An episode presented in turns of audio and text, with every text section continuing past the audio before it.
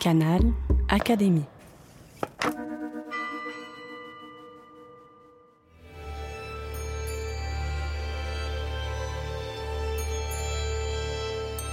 L'entretien de la semaine. Rencontre avec un académicien. C'était une destination de vacances au mois de juillet pour aller voir les grands-parents.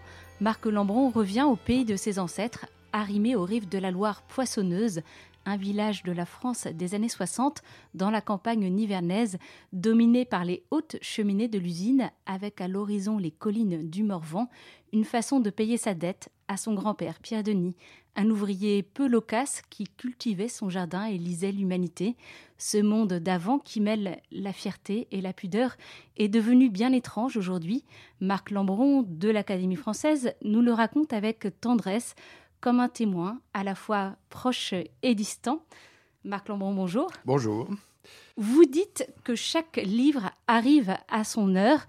Pourquoi aujourd'hui avez-vous l'âge euh, qu'il faut pour parler de votre grand-père? Alors, mon grand-père était né en 1902. Il est mort en 1977.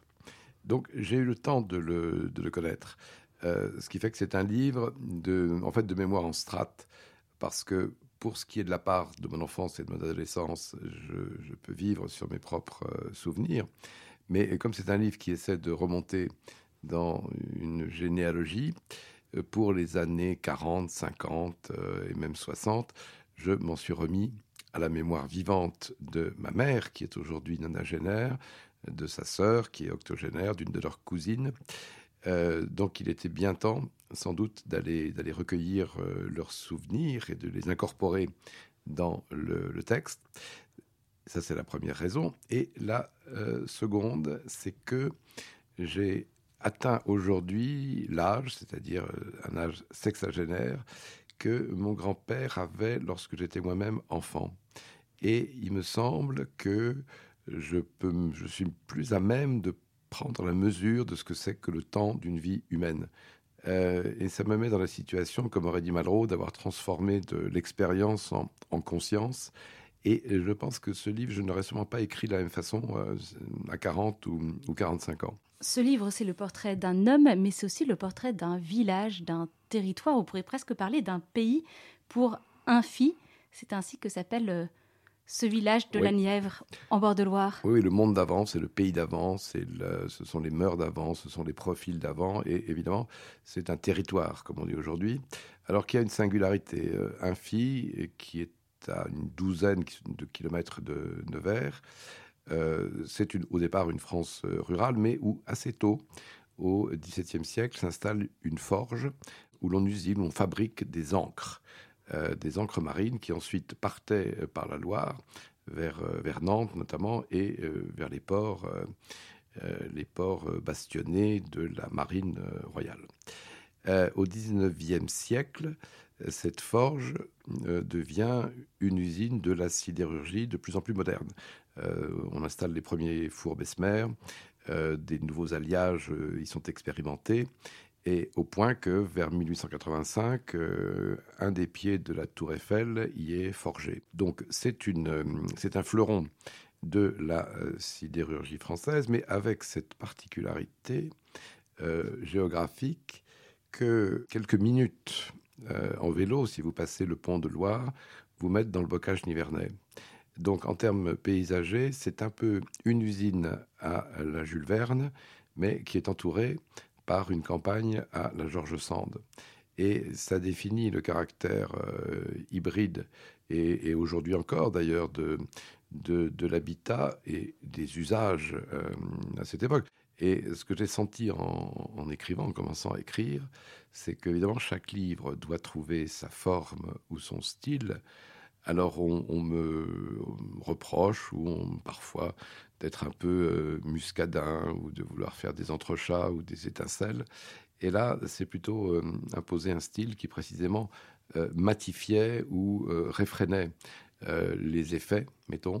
Pour, il y a une pour aller, sobriété. Il y a une sobriété pour précisément que le, les effets de style ne, ne, ne, pacifient pas ou ne fassent pas écran à ce que je voulais raconter, qui est, qui est la vie des êtres, la vie des, la vie des choses, euh, les, les, usages.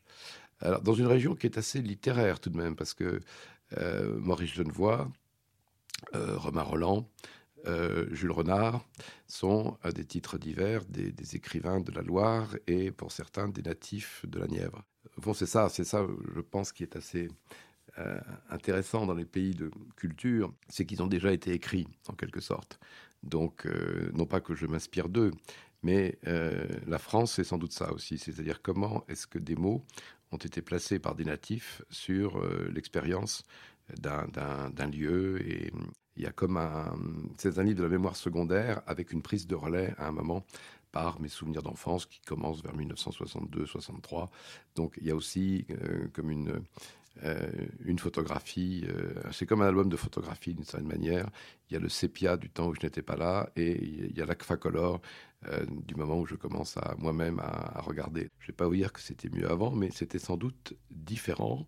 Et il est même étonnant de voir combien la, mémoire de cette France-là est relativement tout de même précaire. Je ne suis pas sûr qu'elle soit absolument transmise.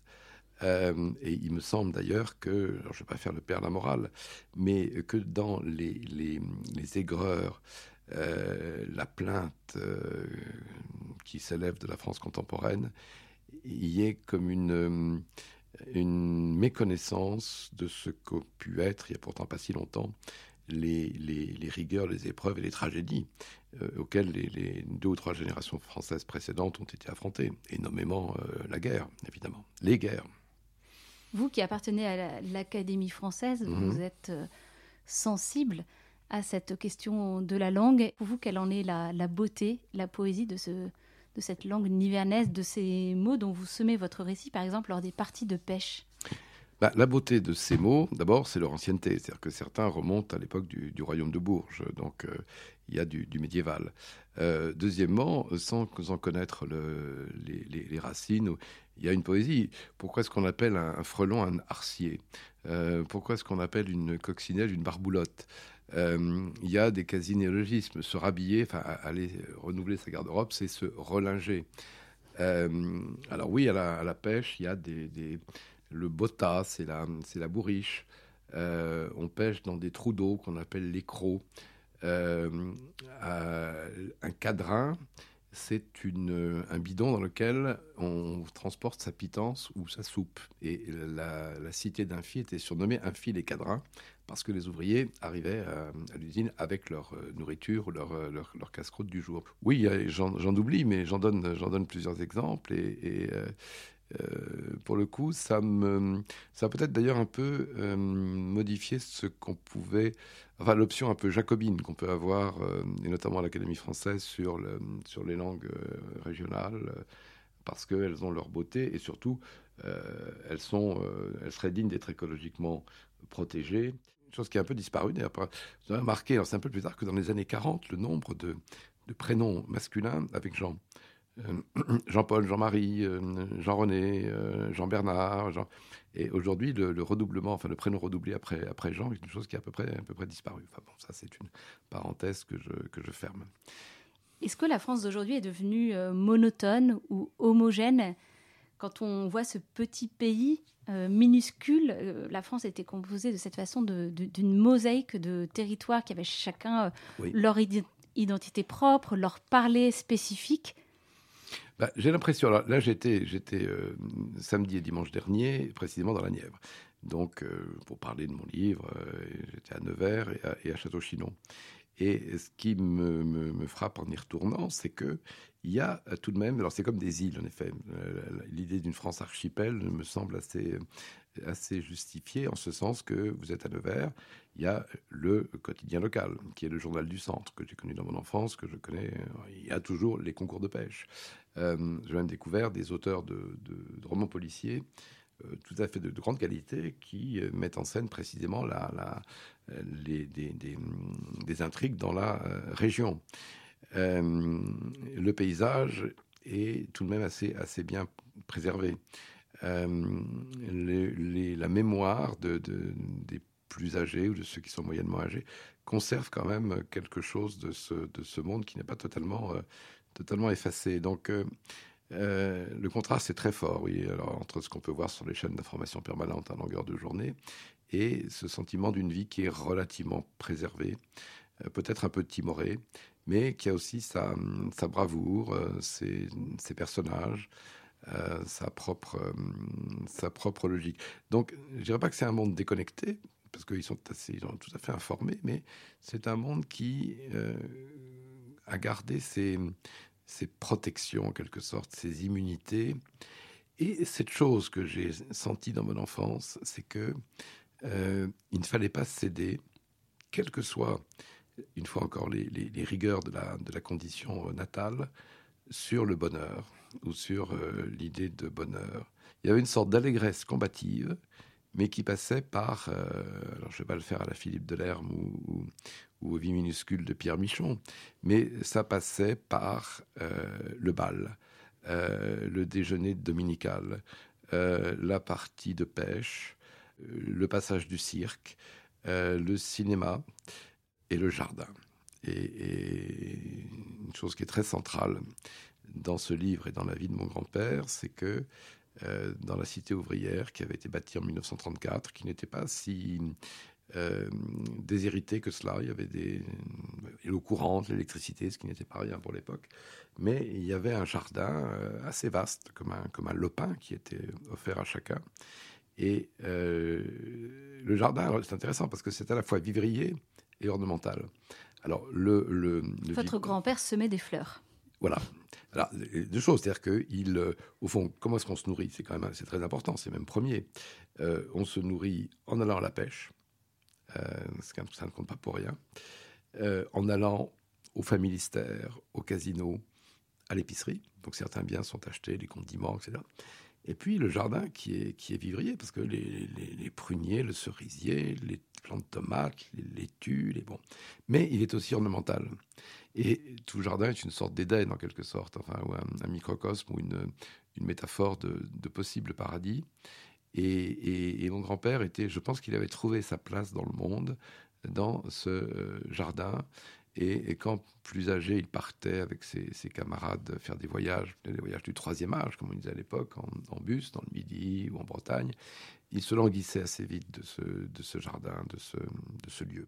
C'est un milieu ouvrier, vous le dites, mais mmh. aussi un milieu qui reste empreint de traditions rurales dans la façon de s'alimenter, de se vêtir, dans le rapport à la mort aussi, à la oui, religion? C'est un, monde où on est, on est chez soi et on, meurt chez soi. Euh, c'est un monde où la, fourrure du lapin euh, est, confiée euh, au tanneur pour en faire des, des, vêtements. Euh, c'est un monde où, euh, j'ai encore vu ça dans mon enfance, les étoles étaient des renards ou des, ou des putois qu'on avait écorchés et on avait remplacé les, yeux par des petites billes, euh, des petites billes de verre qui s'enroulaient autour du col des dames. oui, c'est un monde où on recycle, c'est un monde où il y a des codes aussi, hein. il y a des codes de, de vêture et euh, ma mère, par exemple, et sa sœur avaient des vêtements qui leur étaient donnés par une cousine de cousine parisienne plus nantie, et il ne fallait pas trop les arborer parce que euh, précisément l'égalité ou le fait de ne pas se faire remarquer, euh, de n'être ni plus ni moins que les autres, supposait une certaine retenue. Vous dites que les gens naissaient et mouraient dans leur maison. Et vous, justement, vous êtes l'un des premiers à naître hors de la maison, parce que ce village, c'est le vôtre. Mais vous n'y avez été que pour les vacances. Vous êtes le premier bah, étranger au village. Oui, c'est-à-dire que ma mère, par mariage, euh, s'installe à Lyon. Et, elle a 23 ans, 24 ans, donc assez tôt. Et, donc je vais être le premier à naître euh, de la lignée qui, naît, oui, euh, hors, de, hors de la Nièvre. Et je raconte dans le, dans le, dans le livre une conversation bien plus tard, en 1991, avec François Mitterrand, qui, était le, qui avait été le maire de Château-Chinon, qui était vraiment l'homme de la Nièvre. Député euh, également. Et député.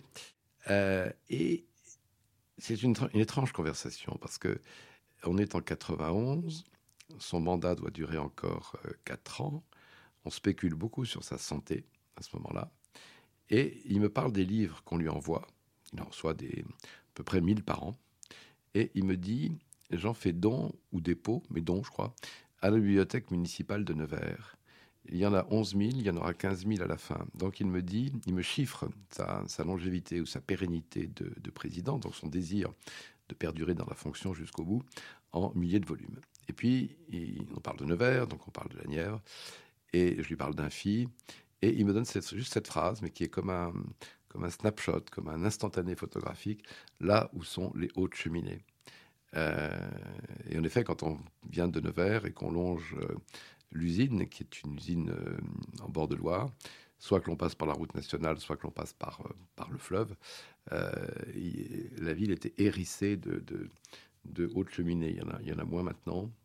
Et, ça silhouettait en quelque sorte, dans, la, dans la bouche de Mitterrand, en effet, en, en quatre ou cinq mots, le, sentiment qu'on pouvait en avoir, auquel s'ajoutait, me dit ma mère, euh, une scansion sonore ou une occupation euh, régulière de l'espace sonore par la sirène. Euh, et la sirène scandait les, heures, les appels, les, différentes rotations des, équipes. Et ma mère trouvait ça assez lancinant. Il l'idée, je pense, d'abord en partant de Nevers, puis ensuite en changeant de, en s'installant dans une métropole, de, de, fuir la lancinance de la sirène. Euh, donc euh, tout n'est pas. Mais on est dans les Trente Glorieuses. On est dans les Trente Glorieuses, donc il y a. Euh, et, on constate une amélioration de la, condition. dans les années 60, la télévision, par exemple. le transistor, la télévision, les, meubles, une sécurité sociale qui, qui est instaurée après 1945. De, nouveaux, de nouveaux égards, des vies qui sont déjà plus longues en moyenne qu'elles ne pouvaient l'être auparavant. Euh, donc moi j'ai connu plutôt euh, ce, versant-là et euh, avec un souvenir d'ailleurs heureux parce que mes parents refusaient d'acheter la télévision pour que leurs enfants ne soient pas distraits. Et, moi, les mois de juillet, je passais 15 jours à 3 semaines à un fille. Et, au fond, ma, mes, images, enfin ma mémoire télévisuelle en noir et blanc d'enfance, elle passait finalement par la, télévision du grand-père plutôt que par celle qui n'existait pas dans ma, dans ma bonne ville de Lyon.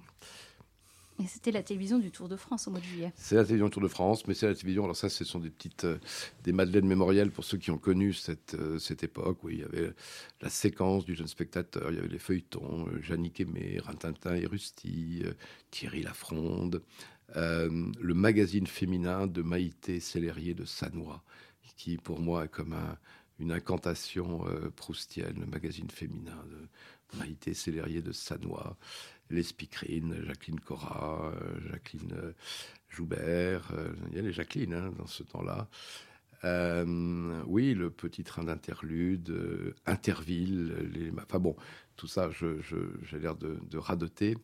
Mais c'était. Et puis les, dramatiques, tout à fait, avec une exigence culturelle qui, existait. Tous les réalisateurs communistes, les, Stelio Lorenzi, les Marcel Bluval, que le, gaullisme des années 60 euh, intégrait dans cette sorte de pacte euh, culturel d'une télévision sans publicité, en noir et blanc et avec chaîne unique. Et au mois de juillet, en effet, le Tour de France qui était euh, regardé avec passion bah, par une bonne partie du pays. Votre récit s'arrête dans les années 60. Est-ce que c'est la fin d'un monde? Est-ce que. Oui, ça, oui, dans les années 60-70 à peu près, oui.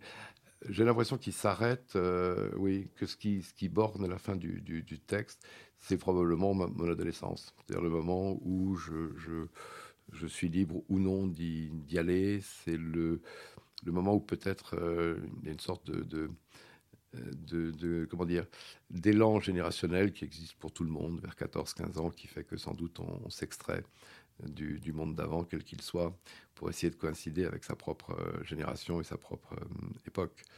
Euh, donc, oui, je, pense que j'y vais moins à partir de, 14-15 ans l'été que, et que autre chose se, dessine.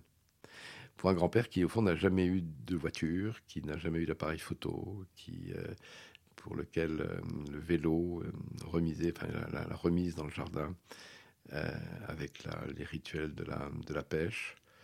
Donc, euh, oui, ça s'arrête à ce moment-là, parce que je ne vais pas non plus témoigner de ce que je n'aurais pas connu. Euh, il meurt en 77, et, puis voilà, c'est la fin. Vous parlez de l'automobile euh, qu'il n'avait pas, c'est intéressant parce que votre grand-père était l'homme de la marche, vous, mmh. vous franchissiez ces, de grandes distances sur les départementales. Il y a aussi ce rapport à l'espace qui, change dans ces années-là. Oui, ça c'est... une mutation très profonde. Oui, c'est-à-dire que bah, mon père, mon parent habite à Lyon, donc en effet, euh, lorsqu'on se rend à, dans la Nièvre, bon, c'est quoi C'est peut-être 3 heures, 4 heures de, route, euh, de route nationale. Et euh, oui, c'est le sentiment, je ne vais pas dire proustien, mais qui il y a, le, côté de la métropole, et puis y a le côté de, de cet autre monde. Et, mais alors, je crois que dans mon enfance, j'en percevais plus le, pittoresque que, les, que les, la difficulté, euh, qu'une certaine difficulté d'être, parce que euh, donc pour moi, il y avait, une sorte d'exotisme de, et puis de, rapport avec des choses qui n'existent pas en ville. Hein.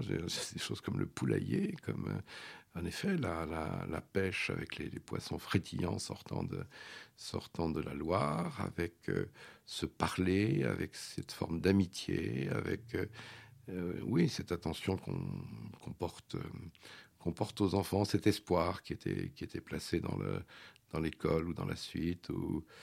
Mon grand-père disait, alors il faut, décrypter le Morvandio, euh, j'avais 7-8 ans, le vieux Marc, il va bien y arranger. Le vieux Marc, il va bien y arranger, ça veut dire le petit ira loin, pour le, formuler simplement. Il y a ça aussi, le rapport au langage, le, à la lecture. Euh, l'humanité dimanche. Ben, oui, je lisais ça aussi. Je ne veux pas l'idéaliser, mais c'est sûr qu'il y a des, comme des, vapeurs de bonheur qui, pour moi, euh, nimbent ce, temps-là. C'est d'ailleurs dans l'humanité dimanche que vous avez découvert la réalité des camps de concentration et ce premier contact avec euh, l'histoire. Je suis très frappé par ça. Ça, c'est en 65, donc j'ai 8 ans. Euh, et dans le, porte-revue, car il y avait un porte-revue de mon grand-père, il y a un hors-série de l'Humanité dimanche, qui avait été, ou de l'Humanité, qui avait été édité pour le 20e anniversaire de la libération des camps, c'est-à-dire 1945-1965. Euh, euh, et j'ouvre cette, cette publication et j'en suis sidéré parce que euh, la mémoire communiste, on peut dire, de, cette, de ces événements qui peut-être étaient plus floutés dans d'autres euh, secteurs de la population, euh, là, les photos qui étaient essentiellement qui avaient été retenues, les textes aussi qui, qui, accompagnaient, font que ça me saute à la figure à un moment où la chose est tout de même assez peu racontée, beaucoup moins qu'elle n'a été, qu'elle été ensuite.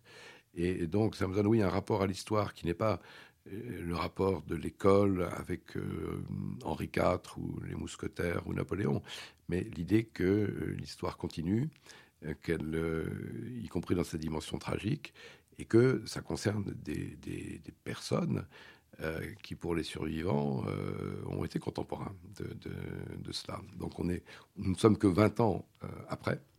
Et euh, je me dis que, oui, c'est très étrange parce que je, je prends la mesure de, de, quelque chose qui s'est passé avant, euh, qui est de l'histoire et en même temps qui affecte les, les vivants. Mon grand-père, qui, qui, qui n'était pas dans le maquis, mais alors très vite, euh, très vite antibichiste, hein, ça c'est assez, c'est assez manifeste. Et euh, en 43, le maréchal Pétain vient à Nevers, ma mère a 12 ans, elle est euh, dans un collège et les enfants des écoles et des collèges sont rassemblés devant la préfecture pour entonner Maréchal nous voilà au passage du, du chef de l'État français. Mon grand-père lui dit Je te préviens, je serai dans la foule. Si je te vois ouvrir la bouche, tu auras deux claques. Euh, en fait, il bluffe. Il, n'était pas dans la foule. Il dans la foule, mais ma pauvre mère se souvient d'avoir été partagée entre l'entrain du chef de chœur et le mutisme que son père lui, euh, lui imposait.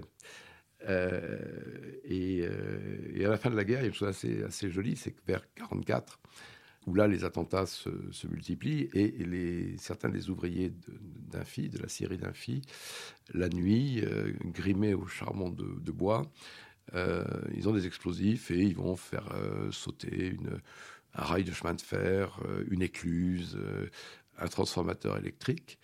Et mon grand-père racontait à sa propre épouse qu'il allait faire des heures de nuit euh, à l'usine. Donc la confidentialité était telle qu'à l'épouse même, on n'en parlait pas.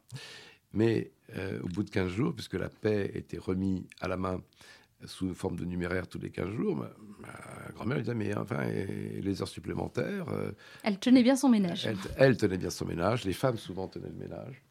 Et, euh, mon grand-père, euh, et mon grand-père laissait dire, il y a un film comme ça qui s'appelle Le Père Tranquille de, René Clément, qui est justement sur un, homme qui a l'air tout à fait, un, vieil homme, de vivre dans une quiétude confortable et donc il, apparaît ensuite qu'il est un, résistant euh, éminent dans son, village. Voilà. Scène, de village du monde d'avant. Alors justement, ce, village du monde d'avant, vous vous en sentiez proche, étranger, parce que vous êtes peut-être un étranger finalement. Oui, ben je, suis, je suis dedans, dehors. Euh, je, et sans doute aujourd'hui, à la fois, j'y retourne euh, comme dans une terre du passé, une terre mémorielle, et en même temps, pour euh, réussir à le décrire, ça suppose à la fois une empathie et une forme d'extériorité. Et une fois encore, je me suis retrouvé en situation, oui, de, de, presque de sociologue ou d'ethnologue sur les, sur les usages, sur, la vêture, sur les mets, sur l'idiome, sur les rapports entre les, êtres, sur les, farfelus aussi, parce qu'il y, y, y, avait je décris une galerie quand même d'originaux de, de, de, villages.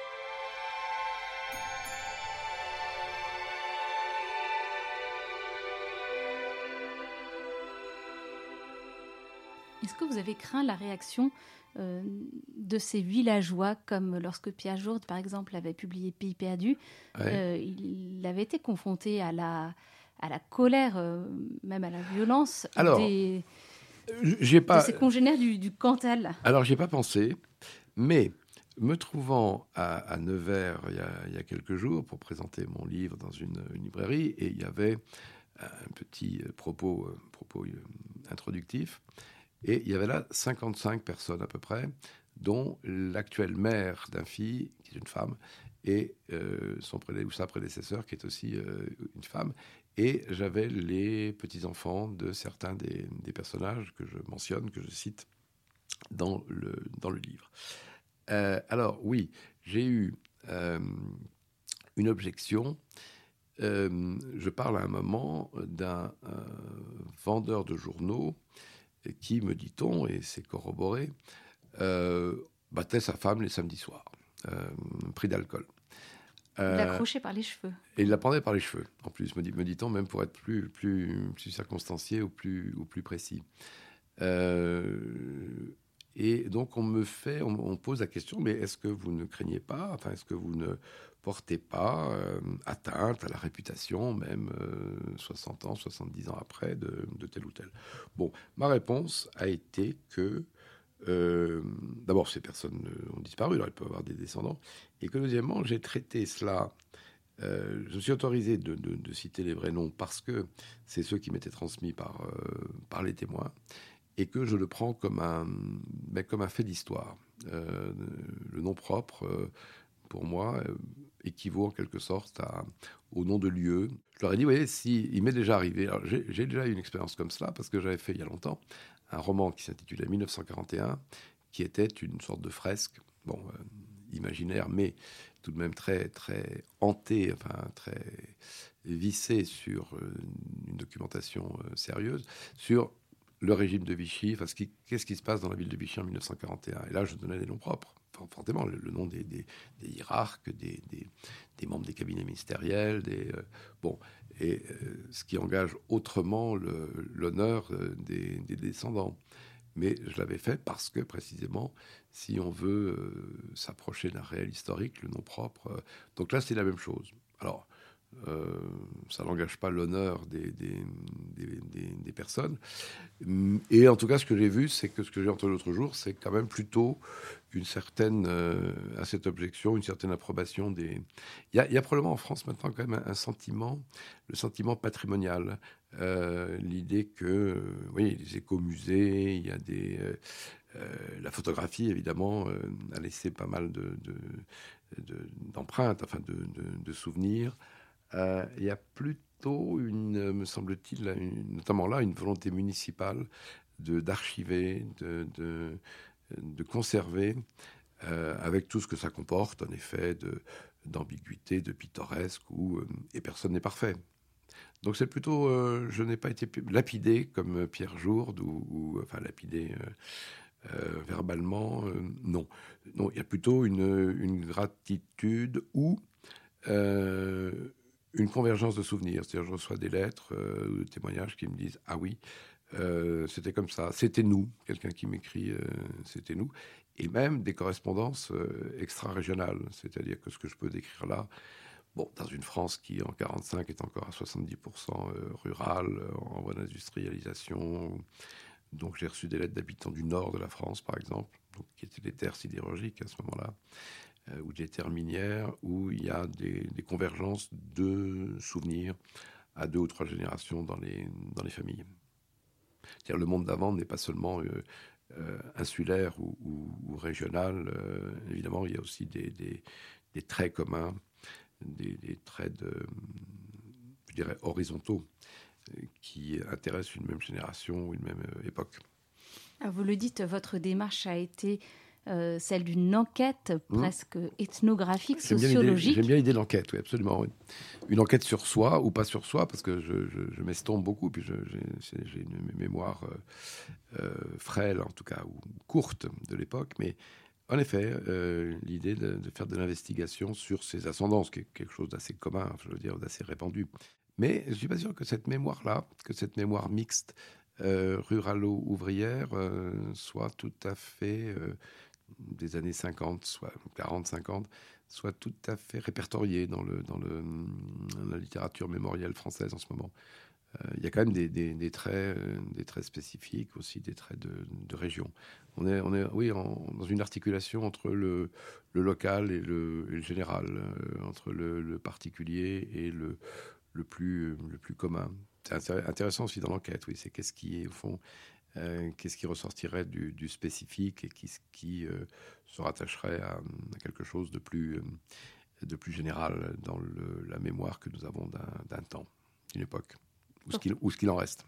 Vous pensez que la France des années 50-60 intéresse moins aujourd'hui que d'autres périodes? Ah bah, Je pense qu'il y a une grosse focalisation sur la guerre. Ça, c'est sûr, parce que, évidemment, c'est là que ça saigne.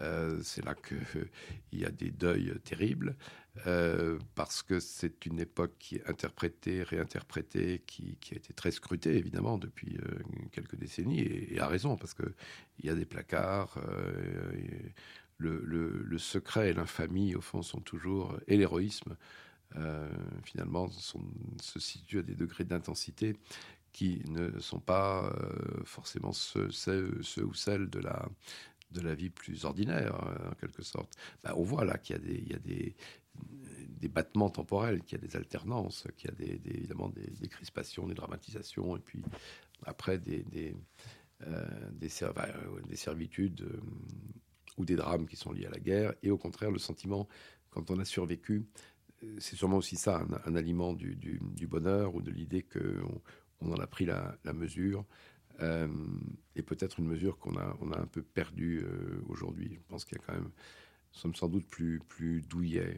plus assistés, plus, plus maternés euh, par l'État mère, M et accent grave RE, que, que ce monde où sans doute on est plus comptable de soi, avec moins de, moins de plaintes.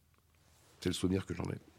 Quelle part de fiction ou de créativité littéraire vous êtes-vous autorisé dans, dans ce récit? Très peu. Euh, la, seule, la seule créativité, ça serait comme un photographe qui choisit un, grain ou une focale, euh, de travailler en noir et blanc plutôt qu'en couleur. De, je dirais qu'il y a des... Euh, oui, ou des coloris ou, ou, sur une palette, mais la part de fiction non, par exemple, je ne reconstitue pas de dialogue. Euh, je ne m'autorise pas à cela. Quand il y a des phrases euh, ou des maximes ou des, sentences, euh, elles sont en général brèves et je les ai collectées comme, comme des faits d'histoire. Donc il n'y a pas de. Je ne ventriloque pas des, des personnages. J'essaie de trouver un, ton, une manière, une couleur qui, qui sert l'histoire que je veux raconter, mais avec un souci presque maniaque parfois de ne pas les, de ne pas les désobliger en inventant ou, ou en affabulant. Donc il y a plutôt un, vœu de, précision qui, euh, oui, une fois encore, rejoint un regard presque, je ne sais, pas, sais pas si vous dire historique, sociologique, euh, ethnologique, euh, mais en ne m'interdisant pas, comment dire, de toute façon c'est plus fort que moi, un certain affect. le regard est un regard tendre, oui. Avec le sentiment de dette, oui. Alors ça, il y a ça, c'est qu'est-ce que je leur dois? Et à mon avis, ce que je leur dois, c'est que euh, c'est quand même une forme de rectitude.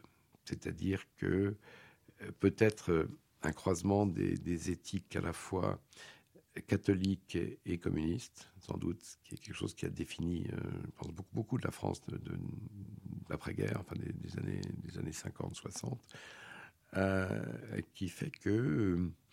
alors, il y avait des mots hein, comme, qui n'ont qui pas forcément bonne presse aujourd'hui, comme fierté, euh, pudeur, euh, effort. Euh, bon, alors, on, peut paraître réactionnaire en les, en les agitant. Bah, c'est des mots qui venaient au, soutien d'une d'une éthique et d'un désir d'amélioration de la condition et l'école comme espoir. Et ça, c'est évident et je ne suis pas sûr qu'aujourd'hui euh, alors même qu'elle s'est démocratisée, alors même que dans une ville comme Infi, il n'y a pas trois euh, bacheliers chaque année, il y en a beaucoup plus. Et le bac, quoi qu'on en pense, euh, c'est tout de même une possible carte de visite pour l'enseignement supérieur. À l'époque, on est dans un monde du certificat d'études, du brevet et exceptionnellement du, bac ou du, ou du bachelier. Vous parlez de pudeur et c'est un mot qui revient à plusieurs reprises dans votre texte nous l'utilisons guère aujourd'hui. Pour vous, quelle est la valeur de, la pudeur? Et le grand-père dont vous parliez était cet homme de la pudeur. Eh ben, la valeur de la pudeur, c'est à mon avis d'abord une certaine intériorité, c'est-à-dire que les choses, je pense, étaient ressenties et, méditées, et elles étaient d'autant plus euh, méditées qu'on s'interdisait ou qu'on ne voyait pas euh, ni l'intérêt, ni... Euh, il y aurait eu quelque chose d'inconvenant à en asperger les autres, si je peux dire. Donc dans la pudeur, il y a une retenue, euh, ne pas se plaindre, parce qu'il y a une sorte de, stoïcisme et que se plaindre, c'est sans doute regardé comme une sorte de faiblesse. Et deuxièmement, comme une façon de euh, d'accommoder d'accommoder les tiers. Et puis, euh, il y a une façon de dire oui plutôt que de dire non à la vie. Euh, et, donc se morfondre ou euh, c'est une c'est autotoxique en quelque sorte. Et, c'est un monde qui est, me semble-t-il, pour beaucoup de ceux que j'ai côtoyés ou ceux qu'on m'en dit, qui se vaccinaient contre les passions tristes parce qu'ils en mesuraient la, la, nocivité et que ce n'est pas la peine d'ajouter du malheur à une condition qui est rigoureuse. Il s'agit plutôt d'en extraire euh, le, le, positif, euh, l'espoir, et notamment, oui, cette projection sur, euh, sur les enfants. Il y a, y a une foi dans l'avenir qui se manifeste par la, la, oui, l'aide, enfin l'école, quoi. Et, on peut, on peut monter.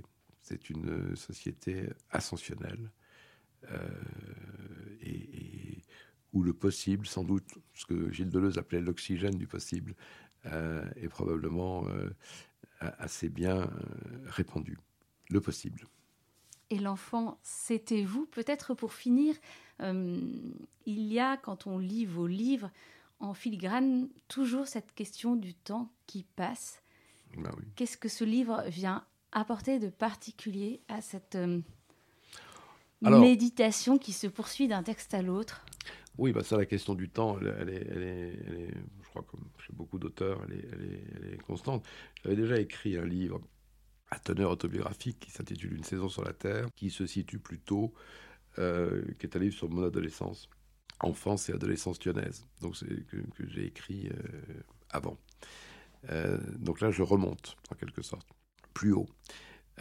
mais j'ai publié des journaux. Donc le journal, ça c'est de l'instantané qu'on met, qu'on met en coffre et qu'on on déstocke un jour. Il est toujours avec un, certain décalage, donc ça a à voir avec le temps.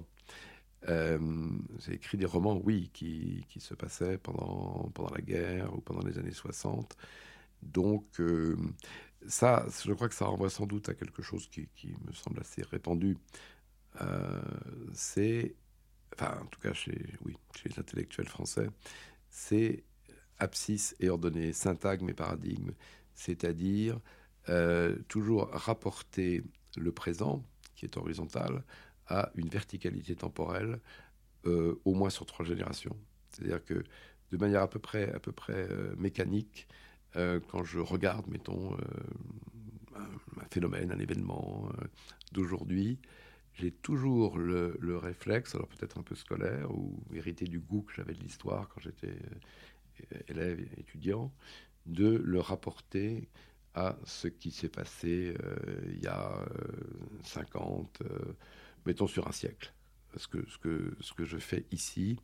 Et en général, la conclusion de tout cela, c'est pas que c'était mieux avant, même s'il y avait des, des, recettes de, stoïcisme, c'est que nous sommes devenus bien géniards par rapport ce qu'ont pu endurer, surmonter, euh, et parfois, évidemment, à leur, fort détriment, euh, les, générations supérieures. Je ne dis pas que c'était mieux, parce que quand vous pensez que 14-18, c'est 1 400 000 morts, est-ce que, des hommes essentiellement hein, sur le, sur le, au front, pendant 4 ans, qu'est-ce que serait la France d'aujourd'hui, mettons qu'on soit 10 ans après un conflit de cette nature, et une France où il y aurait eu un million, alors en proportion, ça serait plutôt 2 millions et demi aujourd'hui, euh, d'hommes essentiellement qui, manqueraient.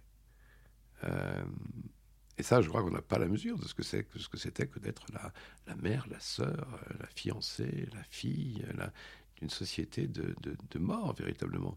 Et est-ce que ça pouvait, euh, ce que ça pouvait induire Alors, on peut avoir des, concordances des temps euh, est assez frappant. Alors là, on va sortir du sujet, mais que la, réaction, qui est une réaction nationale de l'Ukraine en ce moment, est, tout à fait euh, étonnante ou édifiante, ou en rapport sans doute avec des oui, une forme d'unité ou de solidarité ou de vertu ou de, défense d'un pays.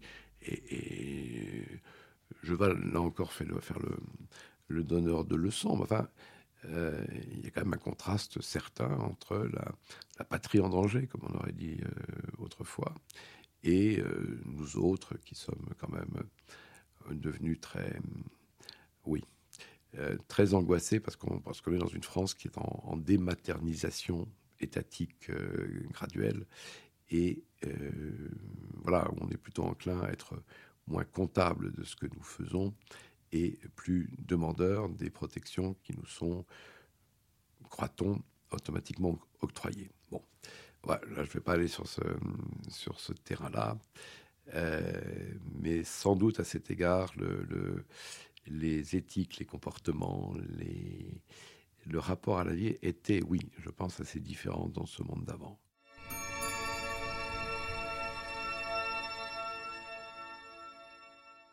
Marc Lambron, si vous deviez nous laisser avec un mot, lequel choisiriez-vous? Un mot de la langue française qui, qui me serait cher. Hum. Euh, le mot rivière, euh, le mot promenade, euh, le mot... comment vous dire Le mot tendresse. Plus ça va, plus celui-là, je le, je le comprends, je le, je le ressens. Euh, parce qu'il y a, y a des années au fond d'une vie où on est, on est sans doute plus en conquête ou plus euh, où on traverse ce que les psychologues appellent le tunnel de la trentaine et, la suite, et euh, on s'autorise peut-être moins, ou on est moins accessible à, une certaine beauté de, de ce qui est à la fois de réfléchi, d'abandonné et de conscient, oui, c'est ça, dans, dans, le fait de, de dire merci. Ça, je crois que c'est une chose qui, qui, qui m'habite maintenant, c'est vraiment la gratitude, quoi, la dette et le, euh, le, sentiment d'avoir été au, monde et d'y être resté quelques décennies sans, sans anicroche euh, majeure. Le fait, d'être l'être là, quoi, le, le, la, la, le, prix, le prix du moment euh, et la, la, la gratitude qu'on peut avoir vis-à-vis -vis de la vie euh, ou d'autres choses, je ne sais pas. Euh, certains diraient Dieu, d'autres disent que le, le hasard est, est, un effet, un, pur effet de la volonté. Enfin, quoi qu'il en soit, euh, je finirai plutôt avec le mot gratitude. Eh bien, c'est à notre tour d'avoir de la gratitude envers vous. Un grand merci, Marc Lambron.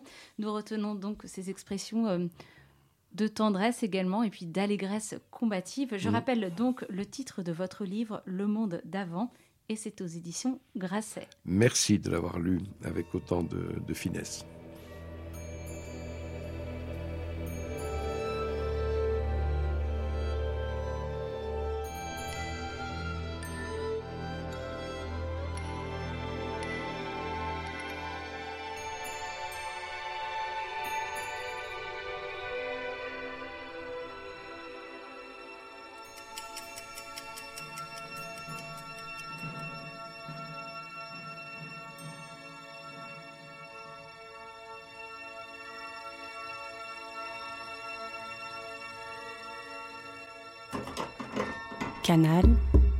Académie. La plateforme de podcast de l'Institut de France.